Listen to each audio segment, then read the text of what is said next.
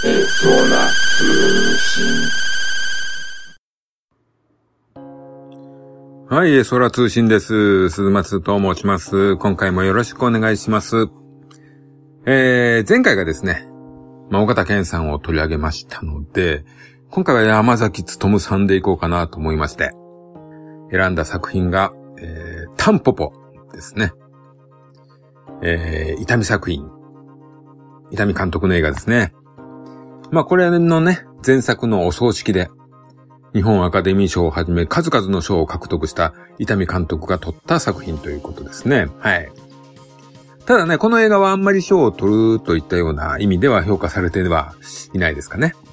まあ、この後の揚げマンだとか、マルサの女なんかの方がね、世間的には話題でしたね。ただ個人的にはですね、このタンポポ以外の題材にはね、あんまり興味が、興味がそれほどなくって、印象にあんまりないですよね、私ね。ただね、私にとってこのタンポポは、もう別格の作品ですんでね。はい。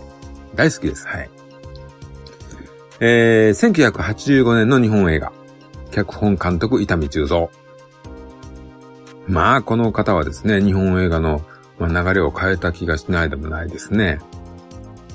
まあ、それまでね、前回やった尾形健さん主演の重い映画みたいなのが良しとされてた感じがどうしてもあったんですけどもね、こういう軽妙かつ現代的な映画なんかにね、脚光が当たった気がしますね。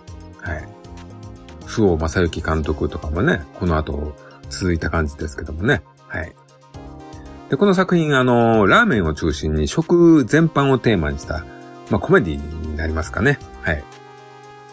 まあ、当時のキャッチコピーなんですけども、イタリアのね、西部劇のマカロニウエスタンにかけて、これがラーメンウエスタンだというね、キャッチコピーでした。えー、キャストはですね、えー、ずらっともさらっと言っちゃうと、山崎努さん、宮本信子さん、渡辺健さん、役所広司さん、安岡力也さん、加藤忠さん、桜金蔵さん、大竹秀樹さん、黒手久さん、井川久志さん、藤田敏也さん、津川雅彦さん、岡田真理子さん、橋爪勲さん、音森歌郎さんというね、もうそうそうたるメンツですね。そうそうたるメンツなんですけどもね。いや、ほんとこれはですね、まあある意味、ほんとどうでもいい映画というか、これを見てどうとかね、そういう映画じゃないんですね。本当にね。もうただただ面白いんですよ。痛快です。まあ、本当ね、なんで、こう、賞レースに絡むような映画じゃないんですけどもね、本当にとても素晴らしい、楽しい映画ですよね。はい。まあ、大まかなストーリーの方なんですけども、まあ、タンクローリーの運転手五郎とその助手ガン、えー、山崎努さんと渡辺健さんのコンビですね。まあ、この二人がですね、えー、たまたま立ち寄ったラーメン屋で、まあ昼飯を食うんですけども、まあそ、ひょんなことでね、そこのラーメン屋の女主人というか、まあ女一人子一人で頑張ってるタンポポというね、女性と知り合うことになるんですね。なんですが、えー、ここのラーメン屋、もう一つうまくないと。美味しくないと。で、五郎はですね、そのタンポポに頼まれて、この店をですね、美味しいラーメン屋にするためにですね、五郎の知恵や人脈をフルに活用してですね、立派な店へと変えていくというね、そういう話ですね。まあ、あの、西部劇の映画でシェーンという名作があるんですけども、まあ、それのラーメン版ということで、まあ、ラーメンウエスタンというね、キャッチコピーになってました。まあ、そこにですね、いいラーメン屋の条件であったりだとか、食のうんちくとかが、もう、いくつもね、詰め込まれたりしててですね。で、さらにこう、サブストーリーというかですね、小さいエピソードがてんこ盛りなんですよね。で、しかもそれがね、ほぼほぼ面白いんですよ。うん。まあそういう映画なんでね。まあ、キャラクターを中心に喋っていった方がいいかなと思うんで、そういう感じで喋っていきます。えー、まずね、主役頃。山崎努さんですね。いや、もうこれはね、シンプルにかっこいいですよ。くたびれたちょっと格好にテンガロンハットかぶってて、この辺がウエスタンですね。まあ、タンクローリーのうんちゃんで、えー、元ボクサーで腕っぷしも強いと。まあ、ラーメンに詳しく、面白い人脈をたくさん持ってると。すごく魅力的なキャラクターですね。なんですが、恋愛はちょっと苦手と。まあそこは可愛い感じですね。はい。まあ山崎努さんがね、ほんと濃い役者というか濃い人なんでね。ある意味、この映画は割と普通の、普通にかっこいい役ですね。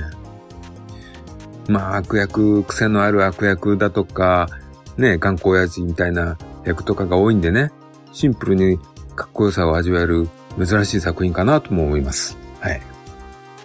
えー、続きまして、あの、タンポポ役の宮本信子さんと、まあ、伊丹監督の、生活でも奥さんで、まあ、この作品の中ではですね、まあ、しょげることもありますけども、基本元気で前向きでひたむきで、女で一つで息子を育ててるという頑張り屋のキャラですね。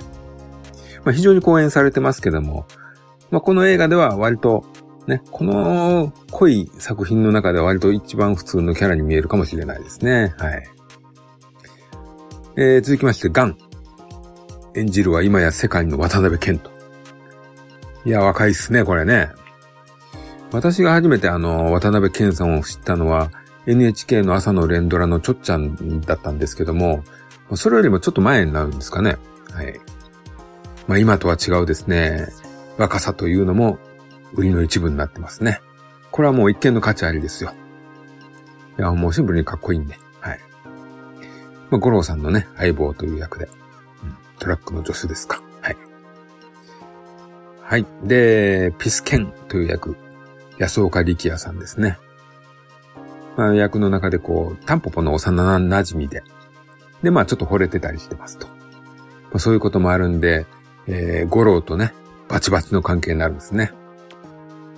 このね、バチバチがどうなるかっていうとですね、それはもう男の、男と男の世界なんですよ。もうね、もう土手沿いにある橋の下で殴り合いになりますね。決着をつけるんですね、それでね。そして二人はもうお互いボロボロになって、その二人が寝転がって、お互いなかなかやるな、つって仲良しになるんですよ。もうね、この絵に描いたようなね、展開がすごく気持ちいいです。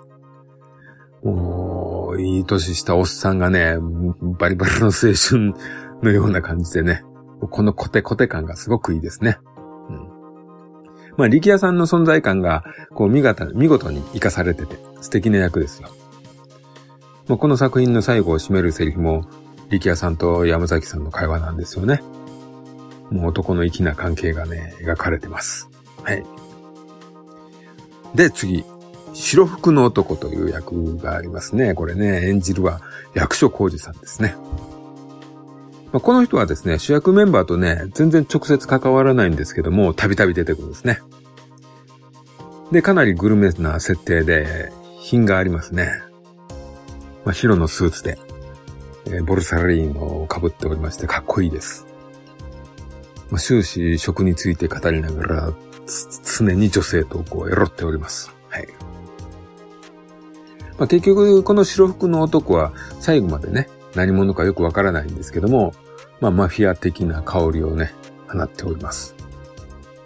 で、その白服の男が、エロってる時の相手がですね、えー、黒田福美さん演じる女性なんですけども、もう胸もね、あらわになかなか素敵な感じなんですよ。はい。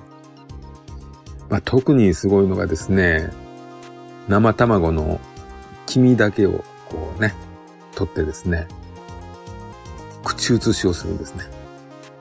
こう、お互いの口をこう行き来するんですよ、黄身だけが。で、最終的に割れてタラーっとこうね、垂れ流すんですけども、非常にエロいですね。はい。よくわからないですけど。で、この黒田福美さんって公開当時、あの、スーパー戦隊の電撃戦隊チェンジマンの途中から出てくる悪の大幹部アハメスという役でね、出演されてたんですよ。あの、自分チェンジマンバリバリ見てたんですけども、この映画はあの、レンタルで見たんでタイミングがちょっとずれてて。まあ、なんでチェンジマン見てるときは気づかなかったんですけども、もし同時期にタンポポ見てたら、もうチェンジマン見ながらもうね、その時の映像が蘇ってもう偉いことになるんでしょうね。混乱するでしょうね。はい。まあそんな感じです。はい。で、さらにこの白服の男はですね、少女時代の道口より子さんともちょっとエロティックなシーンがあってですね、まあ海で貝を取るアマさん、え？アマさんでいいんでしたっけ？海に潜る人を道口さんがやってるんですけども、この少女がですね、取れたての生牡蠣をね、もらうんですね。役所広司さんが。で、もらって食べるんですが、その時にですね、貝殻でこう口を切っちゃうんですね。で、唇にこう血が滲むんですけども、それを道口さんがペロッとね、下で拭き取るんですよ。この時にちょっと糸引くんですね。もう、凄まじくエロティックですね。はい。まあ、この白服の男が出てるシーンっていうのは基本食欲と性欲がもうぐちゃぐちゃに入り乱れてますね。はい。まあ、そんな素敵なシーンですね。はい。え続きまして、大滝秀治さん。これもね、またよくわからないですけどもね、お金持ちの老人のような感じで出てますよ。で、愛人も引き連れておりますね。はい。で、主役、山崎さんたち主役一行がですね、蕎麦屋で飯を食ってる時に、その愛人とね、この老人が一緒に入ってきて、まあ、愛人はですね、この老人に気を、健康を気遣ってですね、これとこれと、これはもう食べちゃダメですからね、ってこう口を酸っぱくね、言って、まあ、店から出ていくんですね。で、老人は一人になった途端にですね、あの、ダメって言われてたやつを全部注文してですね、すんごい勢いで食べ始めるんですね。で、その中にですね、お汁粉があったんですけども、お汁粉を食べてる時にですね、えー、餅を喉に詰まらせてしまうんですね。で、死にかけるんですけども、死にかけて苦しんでるところを主役たち一個がですね、この老人をですね、逆さまにして、掃除機を口に突っ込んでですね、えー、餅を取ると。まあそういう風にして助けられるんですね。まあ事なきを得るというか。はい。もうね、あのー、まずね、あの、餅が詰まった時に掃除機使うっていうのはね、この映画で私初めて知りましたね。えまあね、このね、大滝秀治さん面白いっすよ、ここ。まあ、あの、なんですかね、あかん、ダメって言われてるやつをね、注文する感じのボケた感じとかね、すごくいいですよ。さらにね、こう、逆さまにされて掃除機、口に突っ込まれるとかね、むちゃくちゃ面白いんでね、ここね。いい味が出てます。はい。え続きましてですね、井川久志さんが出てるエピソードがいいんですよね。役名がですね、走る男かなんかだったんですけどね。うん。まあ、中年のおじさんがですね、こう、夜の街を急いで走って家に帰ってるんですね。まあ、というのもですね、家にはこう、病気の奥さんがいてですね、まあ、医者がついて様子を見てるんですけども、もう、もうダメですと。風前の灯火状態なんですね。で、眠っちゃうとそのまま死んじゃいそうな感じなんですよ。で、そこで、あの、急いで帰ってきた旦那さんはですね、まあ、寝るなと。寝るなと。寝たら死んでしまうと。そうだ、子供たちに飯を作れと。ご飯を作れっていうね。それを聞いてですね、ちょっと奥さんをですね、まあ、ちょっと生きる理由というかね、死ねない理由というか、それを見つけてこう、体がもうフラフラの状態でですね、チャーハンを作り始めるんですね。うん、もうゾンビのような状態で本当チャーハン作るんですけども、これがね、もうね、ちょっと不謹慎な感じなんですけども、とても面白いんですよ。で、チャーハンを作り終わったところで、えー、バタンと倒れてね、死んでしまうんですね。はい。そこで井川久志さんがですね、泣く子供たちにですね、食え母ちゃんの最後の飯だ高いうちに食えってね、言うんですよね。で、それでみんなが食べるんですよ。ちょっとグッときますね。いや、これね、言葉ではどれだけ伝わってるかちょっとあれなんですけどもね、ぜひ見てほしいですよ。そのお母さん役というかね、奥さん役というか、この女優さんのね、もう、なんつうか、幸、幸の薄さがね、非常にいい感じですね。えー、女優のさんはですね、三田和代さんという方が演じられてるんですけども、この三田和代さんっていう方はあれ、あれらしいですね。あの、岸田晋さんと交際してたらしいですね。あの亡くなるまでの8年間、まあ、事実図婚のような状態だったらしいですね。模試を務められたそうですね。あこの、ちょっと調べて初めて知りましたですね。はい。で、続きまして、えー、痛み映画でね、欠かせない人がね、一人いますね。えー、津川雅彦さんですね。はい。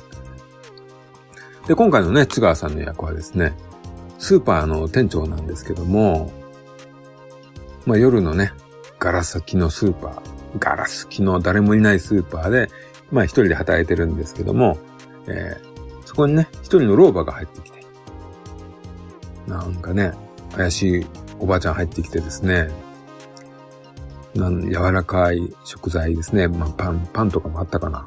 あとカマンベールとかですね。そうね、指でね、押して、こう、凹ませるというか 押していくんですよ。で、それをこう、津川さんが見つけて、うん。もうね、この押していくの見てるだけでも、ちょっと何やねんこれと。笑ってまうんですけども。で、それを見つけたこの店長さん、津川正彦さんと、このおばあちゃんがですね、こう追っかけっこするわけですよ。これ本当にね、何の意味があんだ、この、この、ね、話はっていうね。もうどうでもいいというかですね、本当ただただ面白いんですよ、ここ。はい。まあ、津川さんの演技もね、すごくいいですよね。はい。で、最終的に津川さんが追い詰めるんですけども、その時のね、もう勝ち誇った顔がね、津川さんの顔がすごい面白いですね。はい。まあ、この、の他にもですね、あの、なん、なんていうんですかね、無添加食品で育っている子供にソフトクリーム食べさせる話だとかね、えー、パスタの上手な食べ方を教えてる先生の前で、外人がすごい音を立てながら食ってるエピソードとか、エピソードとかですね。そういうちょっと面白い小話がね、いろいろてんこ盛りですね。うん。面白いですよ。はい。まあね、何回も言ってますけど、ほんとね、感動作とかじゃないんですよね。まあ一応ですね、みんなの力で、力を合わせてですね、一流のラーメン屋を作り上げて終わるというね。そういうまあ、綺麗な着地はストーリー上あるんですけども、まあ、基本的にはただただ面白い映画ですね。で、しかもこれいつ見ても面白いんですよ。最、最近見てもやむちゃくちゃ面白かったですからね。ええまあそれにね、未だに結構ね、実は好きな人っって多いんですよね。これなんか、やっぱり、なんていうんですかね。大ヒット作品とかじゃないので、こう、よく聞く会話で出てくる感じじゃないんですけども、出てきた時に必ずこう、話に乗ってくる、盛り上がるっていう感じがね、結構見てる人が意外にいるんですよね。うん。まあ、でも、伊丹監督作品っていうのはね、まあ、そういう意味も含めて、まあ、時代を超えるセンスっていうのを持ってたのかなって思いますね。まあ、全然こう、古い感じがね、しないくて、ギャグセンスもやっぱり未だに面白いと思えるんですよね。うん。多分ね、私この先もずっとこの映画は好きと言える映画なんじゃないかなと思いますね。はい。まあ、今回はこんなところですかね。ということで今回は、伊丹監督作品のタンポポでした。ありがとうございました。